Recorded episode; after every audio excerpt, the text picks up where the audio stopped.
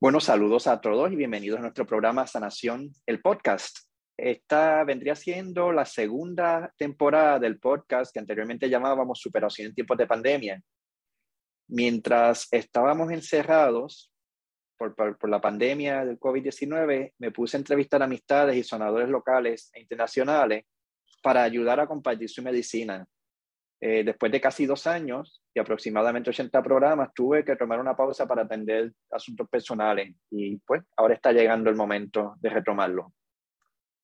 Como los tiempos han cambiado y mayormente hemos superado la pandemia, al menos por el momento, estoy aprovechando la oportunidad para hacerle cambios al nombre y al concepto del programa. En aquel entonces, la intención principal era ofrecer herramientas y testimonios de cómo podíamos utilizar las dificultades de la vida, incluyendo la pandemia, para evolucionar. No solamente podemos sobrevivir los momentos difíciles, sino que podemos aprender algo importante de ellos. Eh, las dificultades nos pueden ayudar a convertirnos en nuestros mejores seres humanos. De hecho, quien somos hoy en día depende de todos los traumas y las dificultades que hemos tenido hasta ahora. Así que no se puede decir que son malos, por más dolorosas que hayan sido. Y gracias a esto, cada día nos podemos hacer más fuertes, más resilientes, más felices y estar más alineados con quien realmente somos. Así que me gusta pensar que ya superamos lo peor de la pandemia. Por eso estoy actualizando el nombre del programa hasta cierto punto el concepto.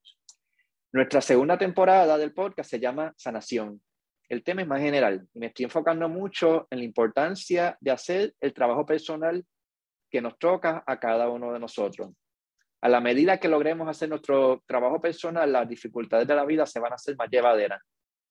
Y a la medida que podamos mantenernos fuertes con nuestra autoestima, con el desapego, aceptar el presente tal y como es, todo se nos va a hacer más fácil, independientemente de lo que esté pasando.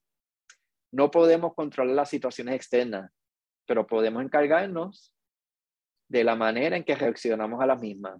Y si lo hacemos como adultos, con madurez, se nos va a hacer mucho más fácil lograr nuestros objetivos.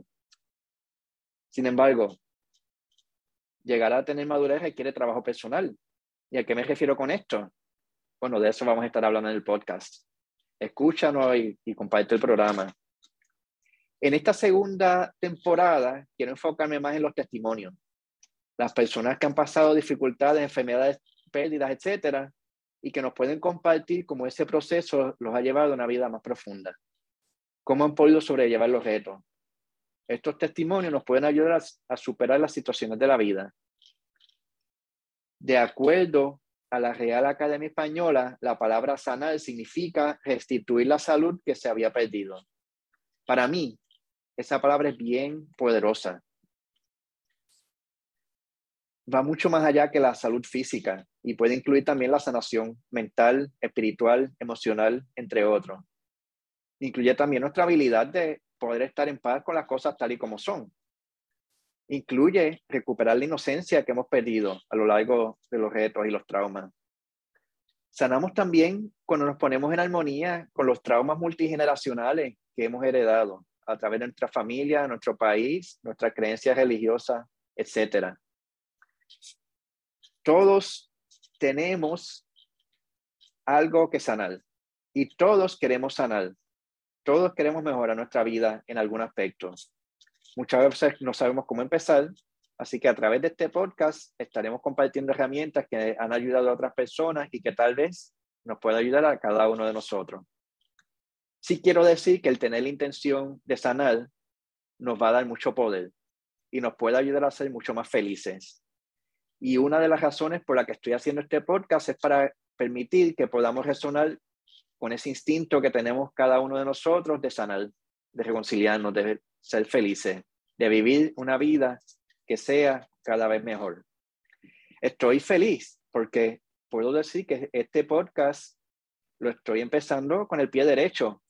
mañana jueves 12 de mayo a las 3 de la tarde, hora de Puerto Rico, vamos a comenzar con muy bien, vamos a hablar con Tiu Boltzmann.